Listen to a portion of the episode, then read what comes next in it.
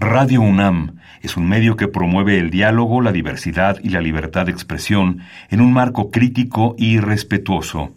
Los comentarios expresados a lo largo de su programación reflejan la opinión de quien los emite, mas no de la radiodifusora. Radio UNAM presenta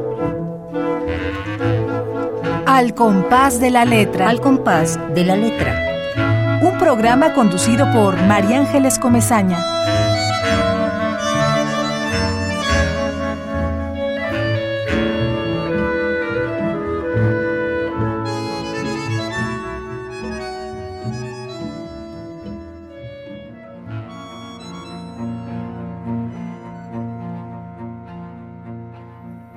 Gorda.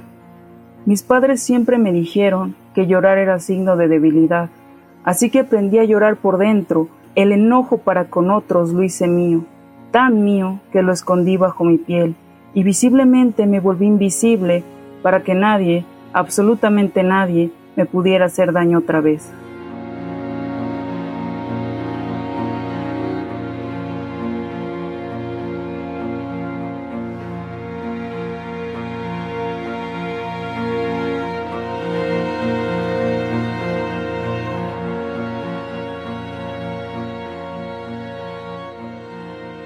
Muy buenas tardes, queridos amigos. Al compás de la letra, descorre la cortina, se llena de, de, gusto, de emoción, porque vamos a conocer a una poeta joven, porque vamos a hacer un programa de poesía, porque Radio UNAM abre este espacio para, para que tengamos muy presente a la poesía y a sus creadores.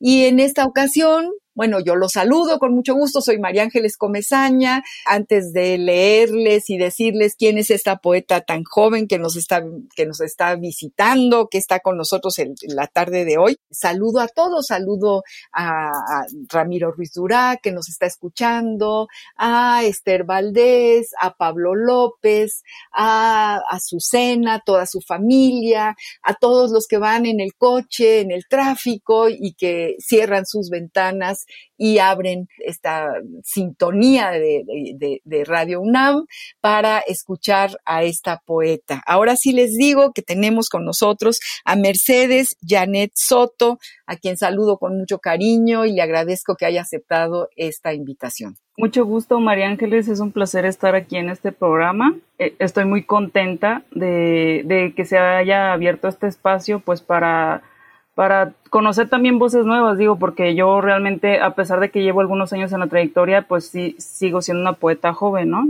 En este ámbito.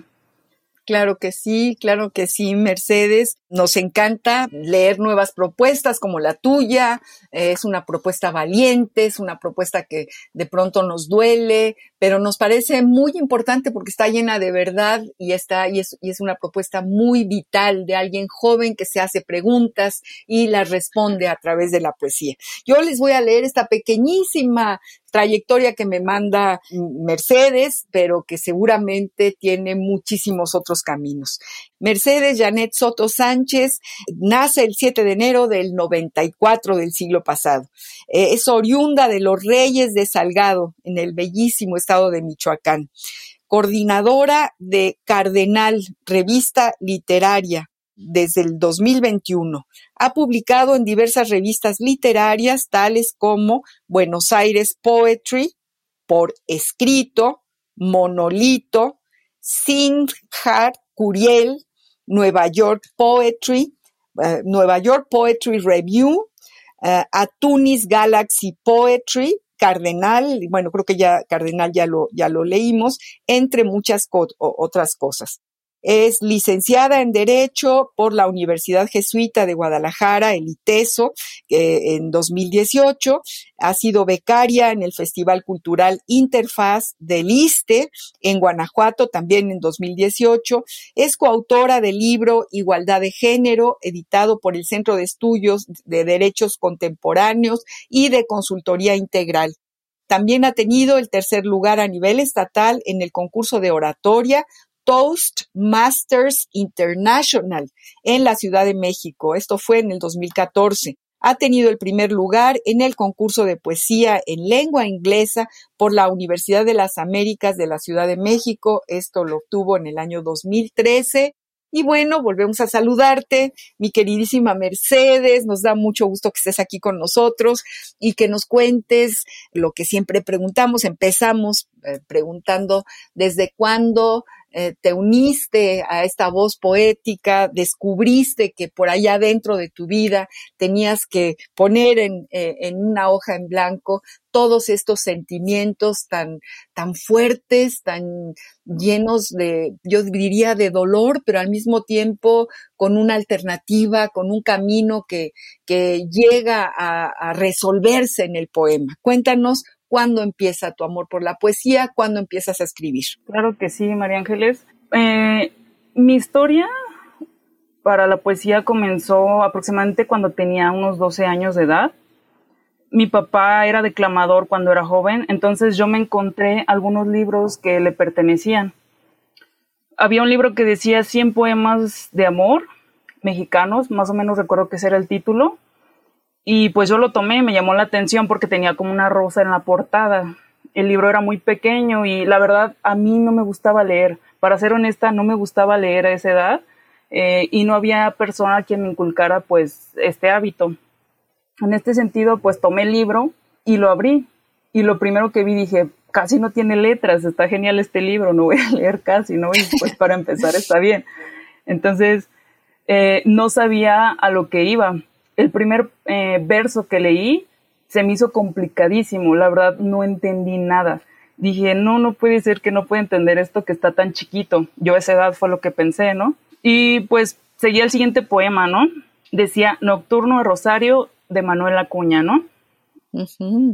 Y yo creo que ese autor y ese poema fueron los, los que hicieron, los causantes de que yo me enamorara pues de, de la poesía comencé a leer el poema y dije, está hermoso, sobre todo porque hablaba de amor, más bien de desamor, ¿no? la dedicatoria pues a su, a su amada, a una persona que él quería, pero pues que no le correspondía, me gustó muchísimo.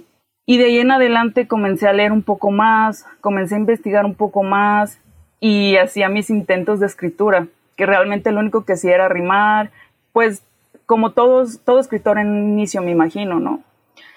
Entonces esa fue como la historia de mis inicios, creo que gracias a, que mi padre también tenía antecedentes en esta área, en lo que es este, la poesía, pero él declamaba, él, no escribía, nada más le gustaba mucho la declamación. Fue que empecé yo con la escritura. Me gustaba mucho esta parte de las emociones, hasta la fecha es como, creo que las emociones es la parte más importante para un ser humano, que si no controla eso, si no se entiende como eh, emocionalmente, pues no puede estar bien en todos los ámbitos de su vida. Entonces, por eso la poesía se me hace tan bella, porque trata de entender eh, a través de las emociones como lo que sucede en la vida cotidiana. También recuerdo, más o menos, que, ¿qué edad tendría? Yo creo que unos 14, conocí a una profesora y ella se llamaba Elizabeth Ramírez Gil. Gracias a esa profesora yo tuve el gusto por la lectura porque, pues como comentaba aquí, no, no tenía persona que me inculcara el hábito de la lectura y ella nos dejaba leer muchísimo. De primero la odié, era así como que, ¿por qué nos deja leer tantos? ¿Por qué tantos libros? Pero poco a poco me fue enamorando de, pues, de varios libros, de varios autores y pues sobre todo entré un poco más al mundo de la poesía. bueno, es así, eh, justo. Eh, uno, uno, siempre hay, es muy bonita reconocer, muy, muy, muy bello reconocer el camino de la poesía, cómo nos llega, cómo, cómo damos con ella, es como algo que ahí está, que está latiendo y que puede ser que nunca en la vida lo, lo, lo lleguemos a, a su orilla, pero de pronto tienes un papá que declama, que yo creo que es muy importante la declamación en el sentido de crear una facilidad en el oído, porque la poesía es música y entonces supongo que tu papá era un buen declamador y, y, entonces tú ahí fuiste como cultivando el oído, me imagino, cuando eras pequeñita. Y nos encanta sentir que hay una niña que no lee, que no, yo tampoco leía cuando era niña. Mis papás incluso alguna vez me, me dedicaron un libro y, diciendo para que lea más y vea menos televisión. Así que yo me identifico contigo en, en, en ese aspecto, pero justamente llega a, nosotros, digamos, un pulso, una pulsión importante, un, un, instante en donde eh, hay algo que aunque no lo entendamos, tiene música y se nos va colando hacia adentro, hacia adentro y nos encanta que nos lo, nos lo cuentes. Este poema que, que leíste, eh, porque además tu poesía es una poesía, en fin, que, que, que se atreve a decir muchas, muchas cosas que duelen, ¿no? Por ejemplo, Gorda se llama este poema. Qué cosa tan, tan, tan especial que le entres a eso, ¿no? Mis padres siempre me dijeron que llorar era signo de debilidad. Así que aprendí a llorar por dentro y el enojo para con otros lo hice mío, tan mío que lo escondí bajo mi piel. Este es un poema muy fuerte, ¿no? un poema eh, que, que, te, que, a, ti me imagino te, te ayudó, finalmente ayuda a curar la herida, valga, valga la palabra que tú elegiste para este programa. Pues así es, como, como dices María Ángeles, este poema habla, es una parte de un proceso de mi vida que yo fui dejando. Me ha ayudado mucho la poesía también, es, es una catarsis. Y pues sí, realmente para mí fue muy difícil plasmar este poema, no es como de que eh, pues lo escribo ya, no, o sea, cuando me pongo a escribir esto, pues yo estoy llorando y pensando pues a lo mejor en todos los hechos eh, que tuvieron que suceder para yo poder escribir esto y poderlo sacar que no fue nada fácil, fue después de años, este, pues decir, tengo que escribir esto, tengo que sacarlo y, y pues la poesía para mí fue la manera de hacerlo y de poder soltar algo que a lo mejor me, tenía atrapada. Eh, el título creo que es lo que le da la esencia a, a, este poema, porque a lo mejor si, si no leyeras el título, pues te quedarías pensando, pues de qué habla, ¿no? Pero el título le da identidad a lo que es el texto, a lo que son los versos de este poema creo que hay muchas mujeres y también hombres que vivimos este, esta situación, no sé, ya sea acoso, abuso, lo que sea, este, y creo que una manera de, de, de plasmarlo de esta manera, porque tienen, esos hechos tienen como consecuencias que nosotros no nos damos cuenta y en nuestra vida cotidiana vamos cargando con eso. Creo que este poema trata sobre todo de, pues de esta situación. Una historia que, pues sí, llena de, dolor, una herida que, que no sabía yo ni que tenía y que no la reconocía. Y gracias a, pues a este poema que no fue nada fácil escribir, pude como, pues ahora sí, sanar un poco y ver la realidad, ¿no? O sea, es como que también una manera de, de mejorar las cosas, de mejorar la situación. Bueno, es curioso porque cuando leíste mi semblanza, se pudo notar que yo estudié pues derecho, ¿no? Así como muchas otras personas que escriben, no nos dedicamos exactamente a lo que es este la literatura o eh, pues tan formal, ¿no? Como debería o se supondría que ser como una profesión. A mí me pasó que entré a la universidad, obviamente no me iban a dejar estudiar literatura a mis papás, era así como de que no, ¿cómo vas a estudiar eso? Y pues al final de cuentas uno a esa edad no sabe qué estudiar, a los 18 años es así como de que a lo mejor tienes una idea, pero si andamos creo que tal vez un poco perdidos. Y yo dije, pues voy a estudiar derecho, esa es una de las carreras que uno elige cuando no sabe qué estudiar. y pues sí, fue así como terminé la carrera. estudié una parte en Ciudad de México, posteriormente me mudé a Guadalajara y fue por eso que terminé en, la universidad este, de Guadalajara, así es, en el ITESO no quise dejar la línea porque a pesar de que estaba estudiando derecho, la poesía ya me había impregnado, ya me había tatuado y era algo que no quería soltar porque me ayudaba muchísimo y me gustaba muchísimo. Entonces, a pesar de que estaba en la carrera, me di mi espacio eh, para seguir estudiándolo, para seguir leyendo, para tomar talleres de literatura, de escritura creativa. Inclusive en esa universidad hay este, un espacio que se llama Dime Poesía, que se hace el último jueves de cada mes y yo pues procuraba asistir, pero a veces se chocaba con mis clases y recuerdo que a veces yo me saltaba las clases para poder estar en las sesiones de poesía. Claro, qué padre. Qué maravilla, Mercedes. Me, me, encanta. Justo te imaginamos, te imaginamos ahí muy jovencita estudiando derecho, que además yo creo que también tiene una enorme profundidad y, y, y responde a muchas cosas, aunque, aunque sea lo que tú dices, pues que uno escribe, estudia derecho porque no sabe qué estudiar, ¿no? Pero a mí me, te imagino saliéndote de las clases y yendo a esta, a este taller o a esta lectura de Dime Poesía, qué bonito que en el ITESO exista este espacio para la poesía, qué maravilla. Y efectivamente es una manera de respirar y de entender muchas cosas, o sea, todas las preguntas, vivimos llenos de preguntas. Y bueno, un, un surtidor de respuestas que nos llevan además a una dialéctica, o sea, a otras preguntas, es la poesía, la poesía de, de así, estas letras pequeñitas, estas, e, e, estos versos, e, estos enunciados poéticos, ahí en su, en su, digamos, pequeñez en términos de tamaño, eh, son de una enorme, enorme grandeza, porque justamente nos permiten eso, ¿no? Entendernos y entender a los otros. Yo eh, siempre pido a mis queridos invitados que nos que nos seleccionen una palabra.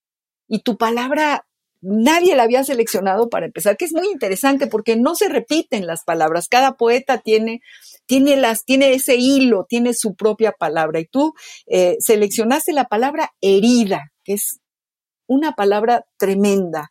Eh, vamos a ver qué dice el diccionario del español de México, del Colegio de México, sobre la palabra herida y luego hablemos nosotras, tú y yo, de, de, de lo que esto significa en, en relación a tu poesía, mi querida Mercedes. Vamos a escuchar qué dice el diccionario del español de México del Colegio de México.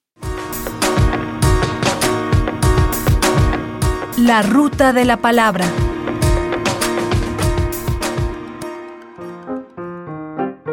Herida. Sustantivo femenino.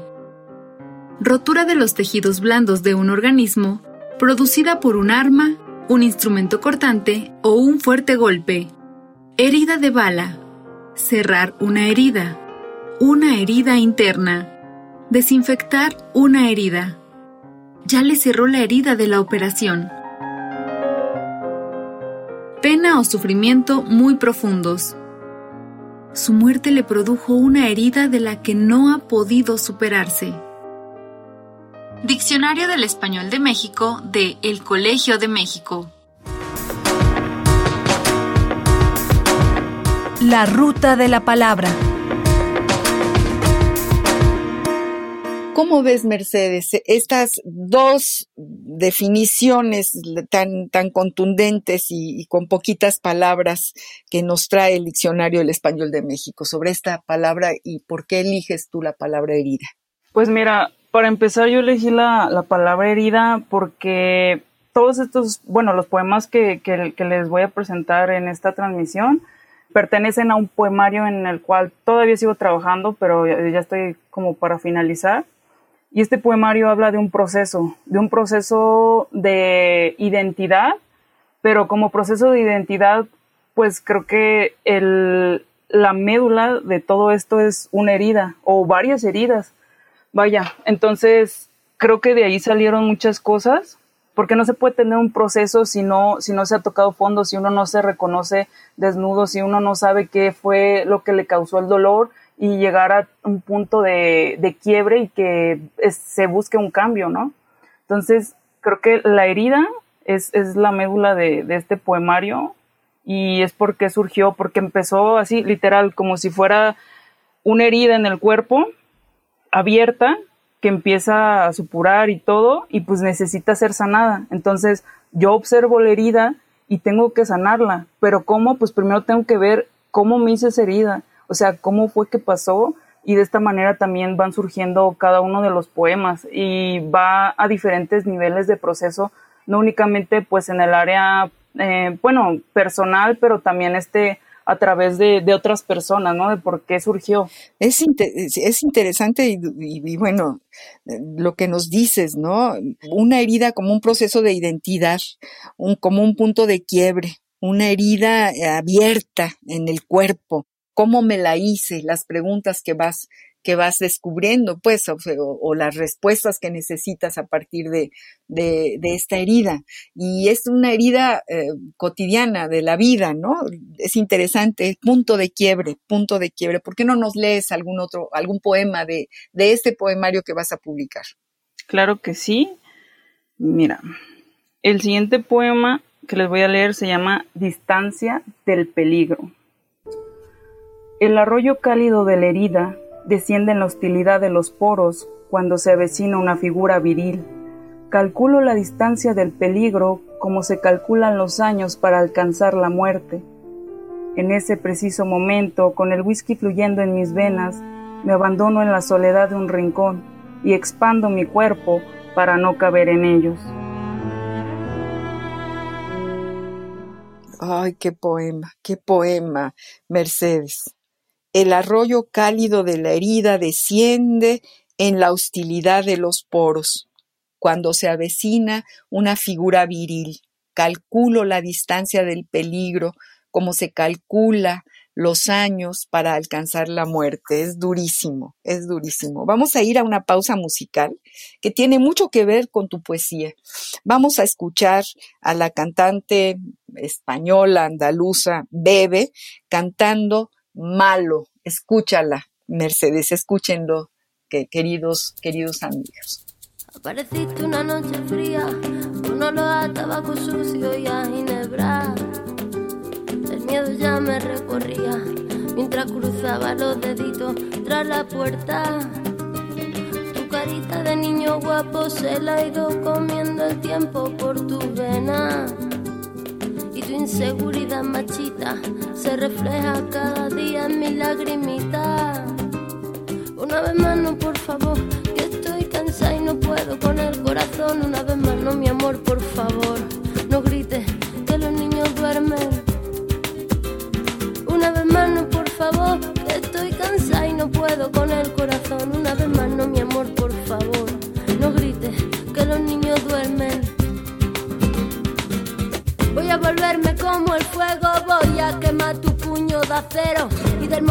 de mis mejillas saldrá el valor para cobrarme las heridas. Malo, malo, malo eres, no se daña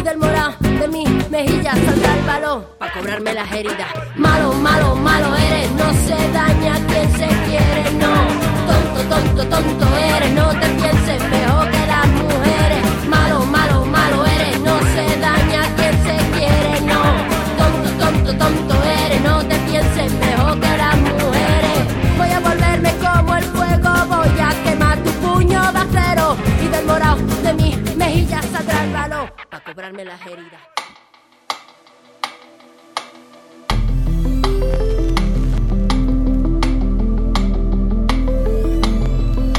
Al compás de la letra.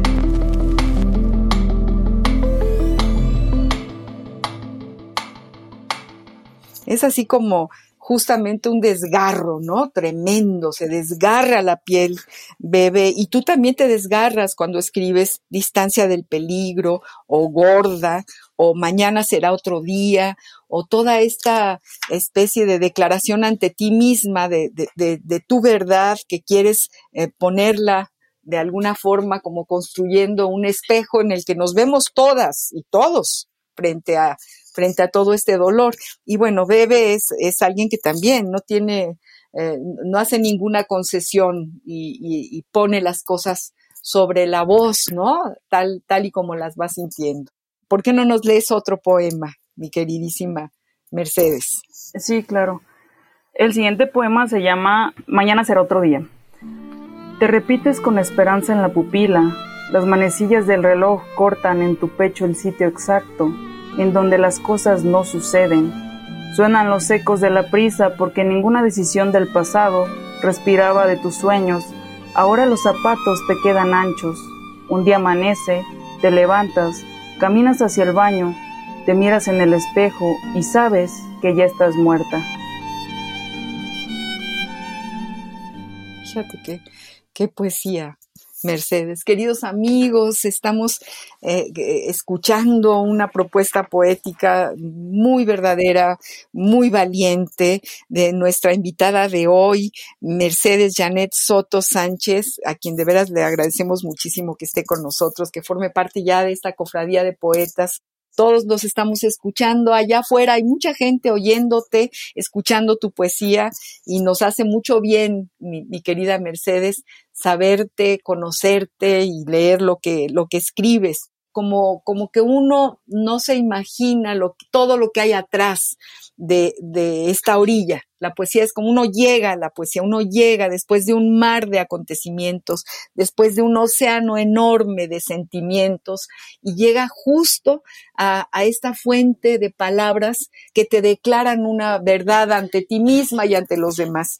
Siempre les pregunto así, ¿para quién escribimos? ¿Tú, tú qué, qué piensas de esta pregunta? ¿Para quién escribes? Escribes nada más para ti, escribes para los demás. ¿Para quién escribes, Mercedes? Mira, yo no podría decir que escribo únicamente para mí. Claro que es una ayuda, este, me encanta, a pesar de que en muchas ocasiones sea doloroso. No obstante, mi escritura es para que otras personas se identifiquen y sepan pues también que no están solos o que también a lo mejor han tenido situaciones similares y es como una manera, como ahorita dijiste, verse en un espejo a lo mejor y decir, bueno, no soy la única persona que vivió o que ha vivido eso o que se siente de tal manera, porque sobre todo pues la poesía habla de sentimientos, ¿no? De emociones que uno va cargando, que uno es pues lleva día con día en la cotidianidad, en eventos que uno recuerda y creo que es muy importante a veces uno puede decir estoy leyendo un pedazo de papel o estoy a través de una pantalla, pero la conexión es una conexión donde no está la otra persona y, y tú te sientes acompañado porque dices, esa persona en conciencia me entiende. O sea, cuando el momento que escribí eso, a carne viva sabe lo que es este estar pasando por esta situación y te identificas así como un poema, una canción. Entonces, creo que es una manera de estar acompañado sin tener a nadie a tu lado. Es una manera de acompañarse a través de las letras a otras personas, ¿no? No siempre tenemos la posibilidad de tener a alguien a nuestro lado y creo que a veces la lectura es lo que hace, hace la función de acompañarte sin necesidad de estar con alguien más, acompañarte en el entendimiento y sin ninguna eh, conversación en donde haya un diálogo entre dos personas, todo lo contrario. Así es, así es. Eh, me, me, haces, bueno, me, recuerdo muchísimo un poema de Rosario Castellanos que se llama Silencio cerca de una piedra antigua, que empieza diciendo justamente, estoy aquí sentada con todas mis palabras, como con una cesta de fruta verde intactas, y después habla de, de, de sus, de, quiénes son los que llegan a la poesía. O sea, tú nos hablas, por ejemplo, de eh, escribes para ti y también para los demás, aunque no escribas para los demás, ya el hecho de, depositar un sentimiento en una página y, dárselo a otro a que lo escuche, pues ya es escribir para el otro, porque además la poesía deja de ser tuya en la medida en que se, se la toma o, yo la tomo para identificarme con ella, ¿no? Pero también hay muchos ecos, muchos ecos de, poetas, de historias, de, de vidas, de, intensidades, que, se acercan, como dice Rosario Castellanos, ¿no? Tengo aquí como una cesta de frutas verdes intactas, tengo los fragmentos y dice también se buscan por mi sangre, se aprisionan queriendo recomponer su estatua y, vienen todos los dioses de, su, de su historia, de su historia del mundo maya, llegan, llegan a la fuente de su poesía. Un poco eso sucede también con lo que escribimos, ¿no? Algo sucede, algo, hay una magia que permite el, eco de, otros poetas o de otras vidas. Tú, por ejemplo, que yo siempre también pregunto, eh, que, ¿cuáles son los, los poetas que están en tu tintero? ¿Con quién te identificas más? ¿A quiénes has leído más, mi querida Mercedes? Mira, yo actualmente creo que me identifico más con, con alguna, algunos poetas. Por ejemplo, me gusta mucho Patricia, Patricia Medina. Ella es una poeta de acá de, de Guadalajara y escribe por lo general poesía erótica, pero sus versos igual es arte menor, son hermosos. La verdad yo no la había leído hasta la universidad, no la conocía y creo que hace falta pues difusión de, de esta escritora. Me encantó cuando la leí. También otra escritora y pues reside acá, se puede decir Carmen Villoro. Ella también me encanta, Carmen Villoro.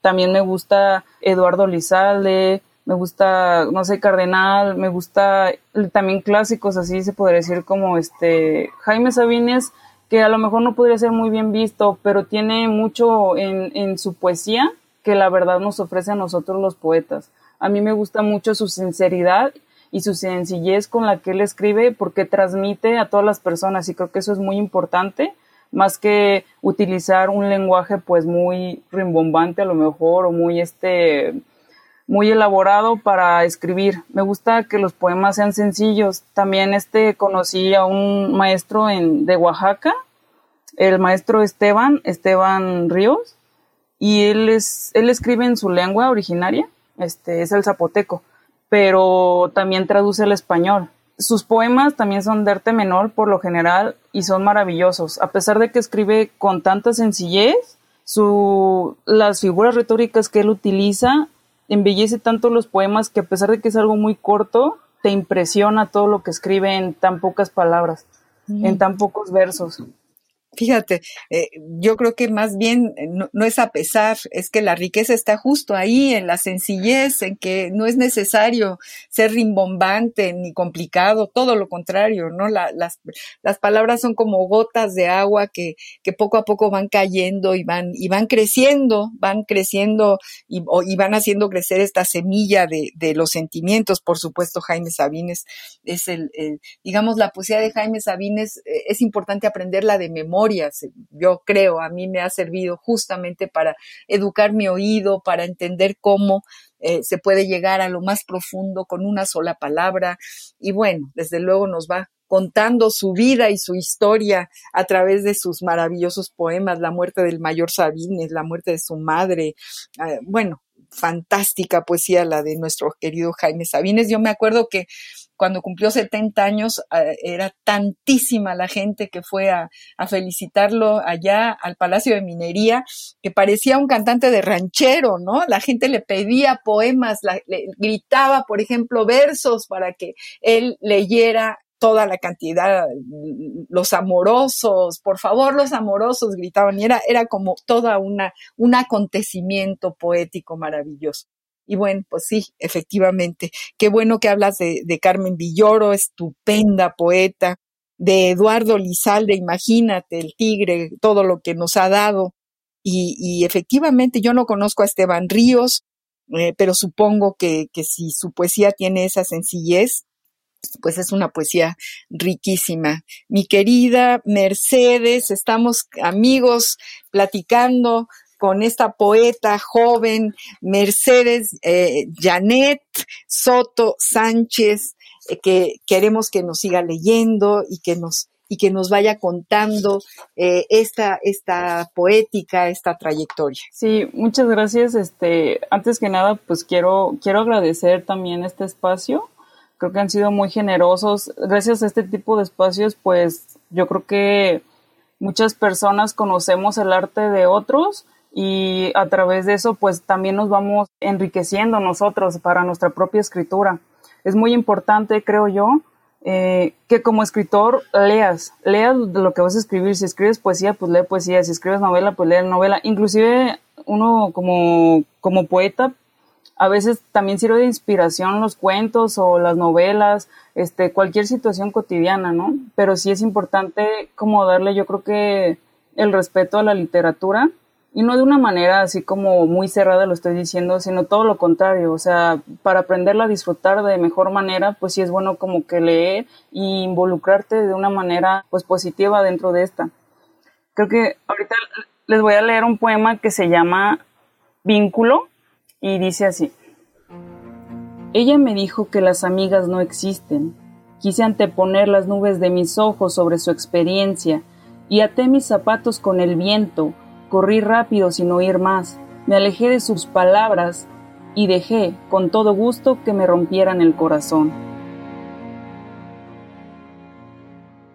Este poema, pues sí, habla como de, de la amistad y yo creo que se podría decir algo así como de una desilusión, porque uno tiene cierta idea sobre las personas al final de cuentas llega a pasar siempre alguna situación que te decepciona y pues es cuando te rompen el corazón, digo, porque no solamente en el amor te pueden romper el corazón, a veces tus padres te rompen el corazón, tus hermanos, este, tus amigos, y pues cuando uno descubre eso es cuando dices, bueno, pues no es lo que creía yo. No, y es, pero es rete bonito. Mercedes, es rete bonito. Até mis zapatos con el viento, corrí rápido sin oír más, me alejé de sus palabras y dejé con todo gusto que me rompieran el corazón. Tiene así como una especie de una pincelada de inocencia, de, de haberte dejado romper el corazón, ¿no? y de decirlo, dejé con todo gusto que me rompieran el corazón. Vínculo.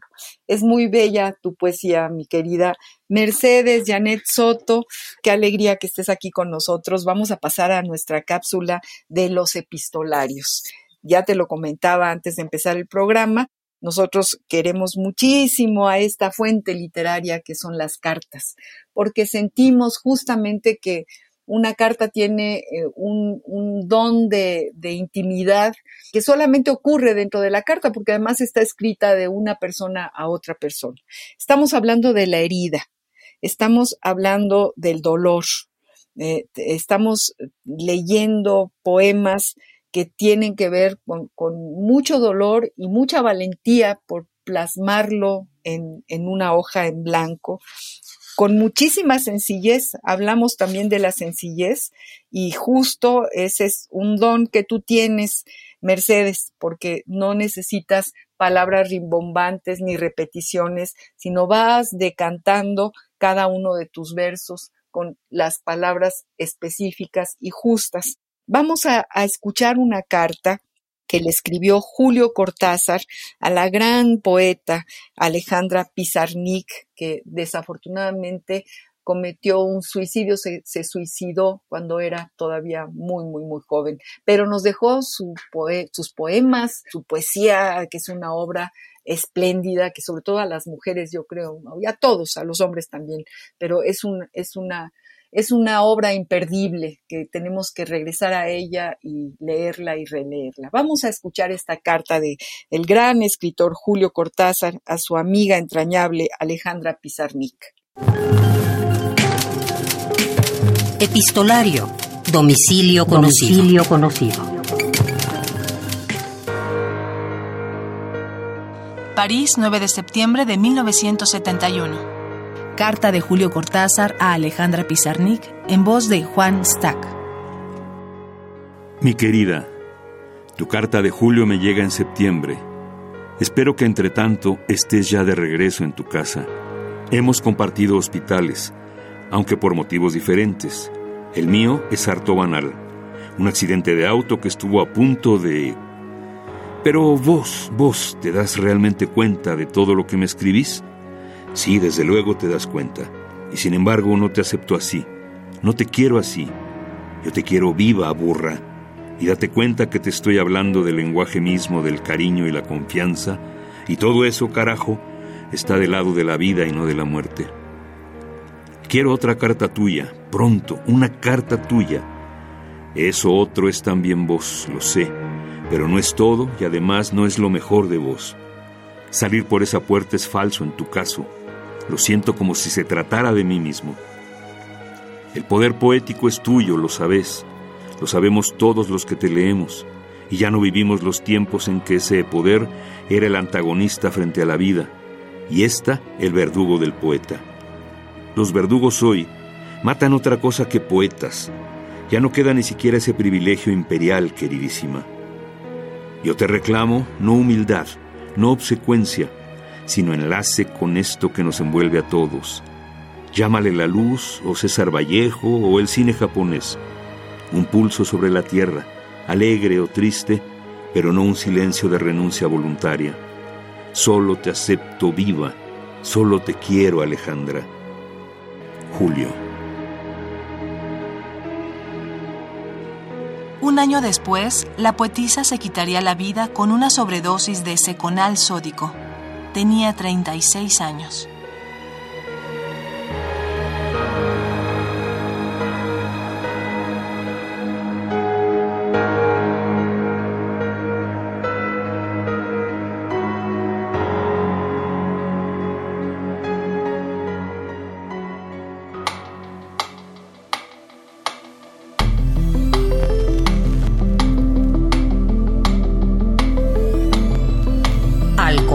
De la letra.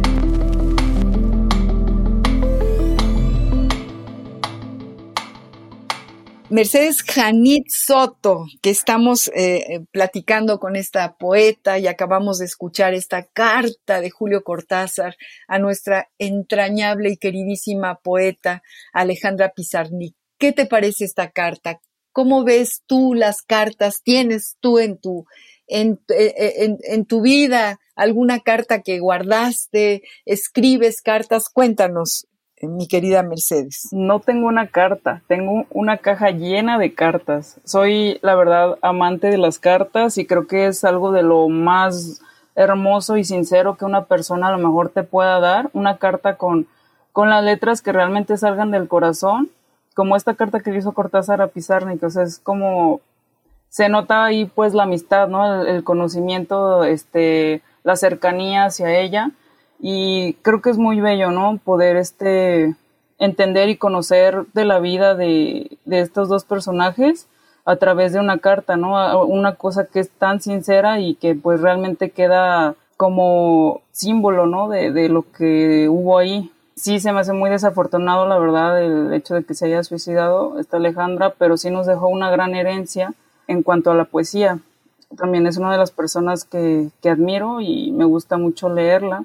Creo que las cartas son de verdad un detalle que una persona pueda tener de los mejores a mi punto de, vista. Me encanta que una mujer tan joven como tú tengas una caja llena de cartas. Eso me encanta, me parece un descubrimiento, porque en este momento histórico no es justamente el momento de las cartas, de esperar al cartero, de, de, comprar un sobre, de meter la, eh, la, carta dentro de este sobre con un timbre postal que son tan bellos y, y que son obras de arte pequeñitas que van por el mundo. Me encanta. ¿Por qué las guardas? ¿Quién te escribió? Cuéntanos algo de esta historia, Mercedes. No, pues este, las cartas realmente son de, de distintos amigos, personas cercanas a mí que en algún punto de, pues de la historia, no sé, siempre he sido como muy romántica y a mí me conocen en ese aspecto, entonces pues se daban a la tarea, ¿no? De hacerme estos detalles, que sabían que a mí me encantaban las cartas, o sea, era algo que, que no podía ocultar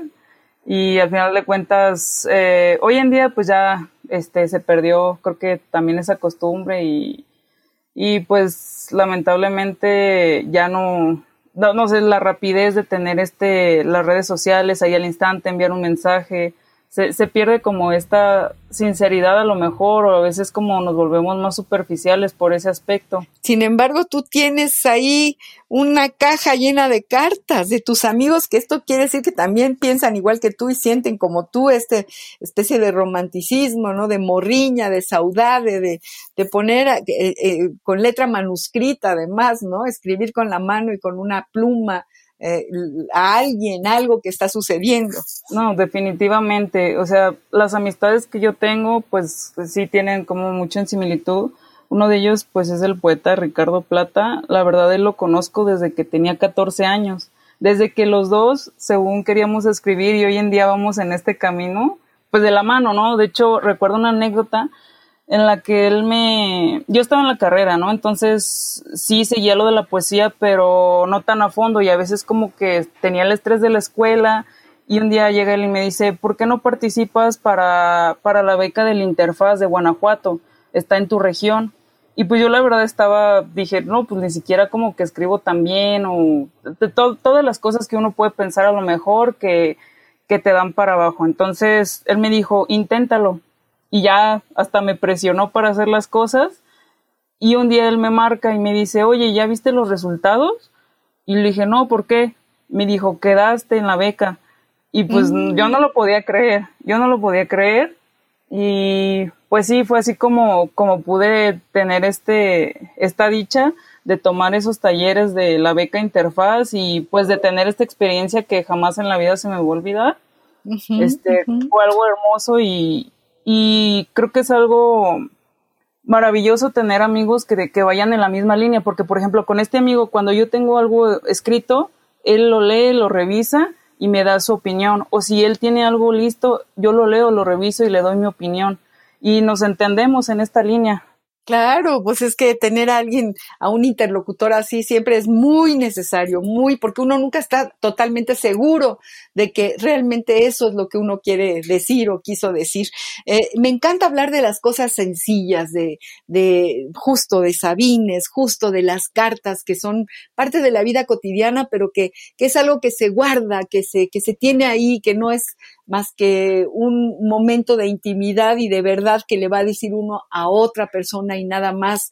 Y eso tiene que ver también con la, con la, con la vida cotidiana y con las cosas sencillas. Vamos a una pausa musical muy, muy, muy bonita.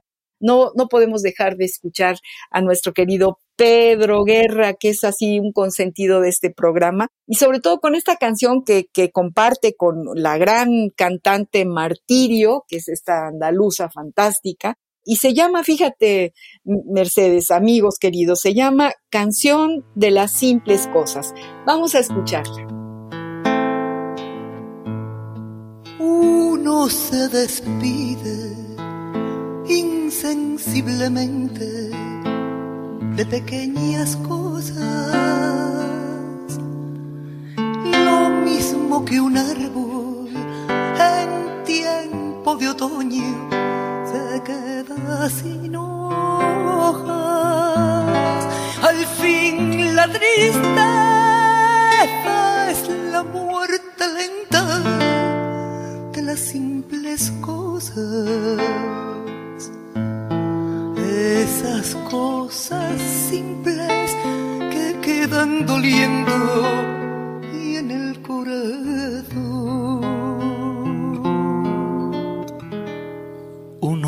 Siempre a los viejos sitios donde amó la vida. Y entonces comprende cómo están de ausentes las cosas queridas. Por eso muchacho no partas ahora soñando el regreso el amor es simple y a las cosas simples las devora el tiempo. Demórate aquí a la luz mayor de este mediodía, donde encontrarás con el pan al sol la mesa por eso muchacho no partas ahora soñando el regreso. Que el amor es simple y a las cosas simples las depura el tiempo. Uno no vuelve siempre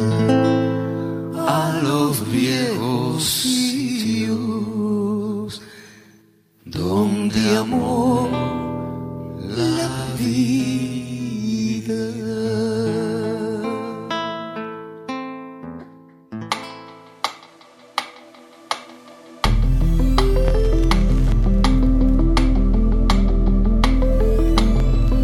Al compás de la letra.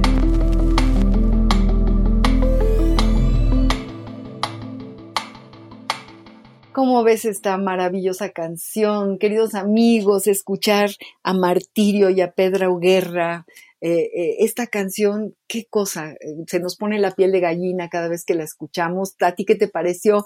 Mercedes, Mercedes, Janet Soto, que estamos tan felices de escucharte y de leer tu poesía. ¿Qué te parece esta canción? Bellísima, la verdad no la conocía, pero me encantó su letra y todo. Te transmite muchísimo también en la melodía. No, no podía creerlo, tengo que buscarla porque está muy bella, muy bella. Es muy bella y además fíjate que está en sintonía con, con todas las maravillas que nos ha estado contando a lo largo de este compás, de este, de este programa y que además te pedimos que sigas leyéndonos porque ya nos quedan poquitos minutos y queremos seguir escuchando la poesía que tú preparaste para el compás de la letra. Claro que sí. Ya tengo otro poema que se llama Reconocer. Entre los disturbios de mis muslos, como un antecedente del falso amor, aparecieron cicatrices innumerables. Se extendieron hasta mi pecho para formar muros de sangre y convirtieron cada vértebra de mi cuerpo en pilares impenetrables para jamás reconocer en su sexo el amor. Tremendo poema. A ver otro. Mira, este poema se llama Tacto. El nocturno corre como la sangre por mis venas, se extiende para cubrir las memorias grises que cargaban las extremidades de mi cuerpo. Ya no puedo ser la misma porque ahora mi carne se pudre con el tacto.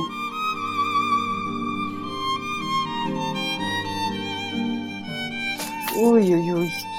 Nos, nos duele, nos sangra este, estos dos poemas, Reconocer y Tacto. Es, eh, son además muy, pues uno puede, puede no nada más escucharlos, sino verlos, ¿no? Tienes ahí como una, un, una enorme, que es un enorme talento como para poder eh, meternos en el, en el centro de, de, lo que estás diciendo y hasta lo vemos, ¿no? Lo percibimos, lo vemos, lo escuchamos, ¿no?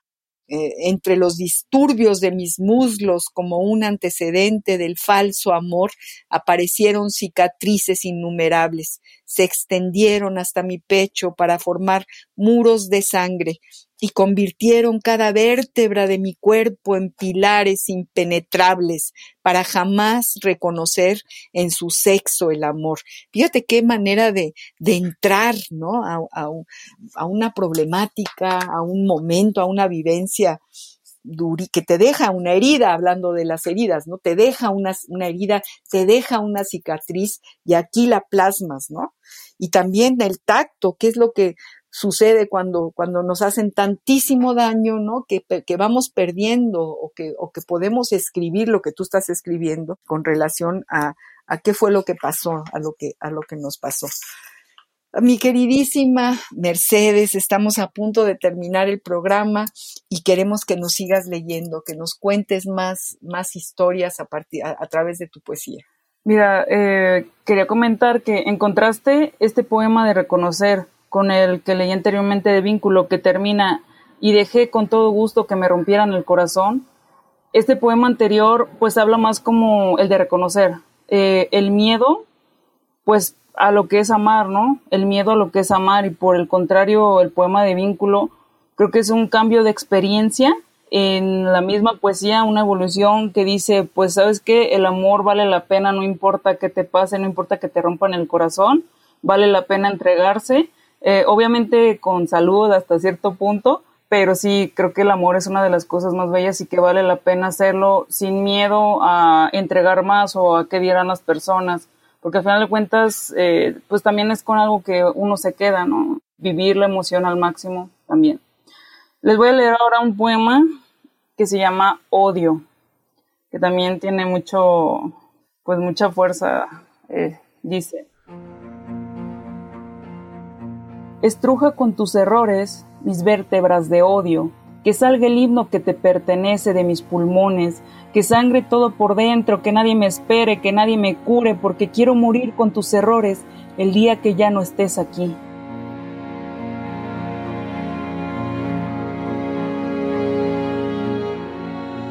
Pues sí, pues eso, una declaración, como diría Efraín Huerta, esta es una declaración de odio y es, y, y es una forma de, de, volver a poner sobre la mesa, sobre el papel, eh, algo, una, una síntesis de, de, una vivencia muy larga, una síntesis pequeñita de, es como un, pulso, un latido, ¿no? De, de, algo que se, que se vivió. Muy bien, Mercedes querida, ya estamos terminando el programa. Eh, no sé si nos quieras decir alguna cosa más, si quieras decirle a quienes te están escuchando dónde pueden conseguir tus poemas, dónde podemos leerte. Eh, háblanos de la, de la página que me mandaste a mí. Eh, cuéntanos, cuéntanos dónde podemos seguirte, mi querida Mercedes. Mira, eh, yo me encuentro en redes sociales como Mercedes Janet Soto, eh, así está de simple, y mis, mis poemas los pueden buscar así. Si ustedes se meten a cualquier plataforma de internet, ponen mi nombre, Mercedes Janet Soto, Janet con J y TH al final, y así me pueden encontrar. Allí les aparecen diversos links. Uno es de, de la mayoría de los poemas que leí aquí, que es de la revista Nueva York Poetry Review. Y pues en esta revista publicaron alguna, alguna selección que yo les envié del poemario en el que comenté anteriormente que estoy trabajando. Me gustan estos poemas y pues todos mis poemas que pueden observar son cortos, eh, pero muy concretos conforme a lo que digo. Estoy muy agradecida por este espacio, lo reitero, y pues muy feliz también de haber compartido eh, pues este día con ustedes. Muchísimas gracias María Ángeles y a todos los que nos escuchan. Gracias a ti, Mercedes. ¿Dónde estás? Cuéntanos de dónde. ¿Estás en Guadalajara? ¿Dónde andas? Sí, actualmente resido en Guadalajara y aquí es donde me voy también para lo de la poesía, aunque en muchas ocasiones, como las personas que conozco se encuentran en Ciudad de México, como el amigo que había comentado, pues también es, en ocasiones llego a ir, por ejemplo, hace poco tuvimos una presentación con algunos escritores de Costa Rica y fue en la Ciudad de México. De hecho, fue como hace una semana, algo así. Pero bueno, nos da gusto también pensar que gracias a estas plataformas te ubicamos en Guadalajara, en este estado bellísimo. Y bueno, Mercedes, Janet Soto, te agradezco muchísimo que hayas aceptado estar en este compás, en este programa que Radio UNAM abre a todos los poetas y a la creación poética. Yo te agradezco de verdad tu, tu bellísima participación que vamos a tener en la memoria y en el corazón, desde luego. Le agradezco mucho a Ivonne Gallardo, nuestra productora, eh, el acompañamiento y la producción del programa. Les agradezco a todos los que han estado sintonizando el jueves a las seis de la tarde durante mucho tiempo ya al compás de la letra. Soy María Ángeles Comezaña y los espero el próximo jueves, vuelvo a decirlo, a las seis de la tarde en este compás. Muy buenas tardes. Radio UNAM presentó Al compás de la letra. Al compás de la letra. Un programa conducido por María Ángeles Comezaña.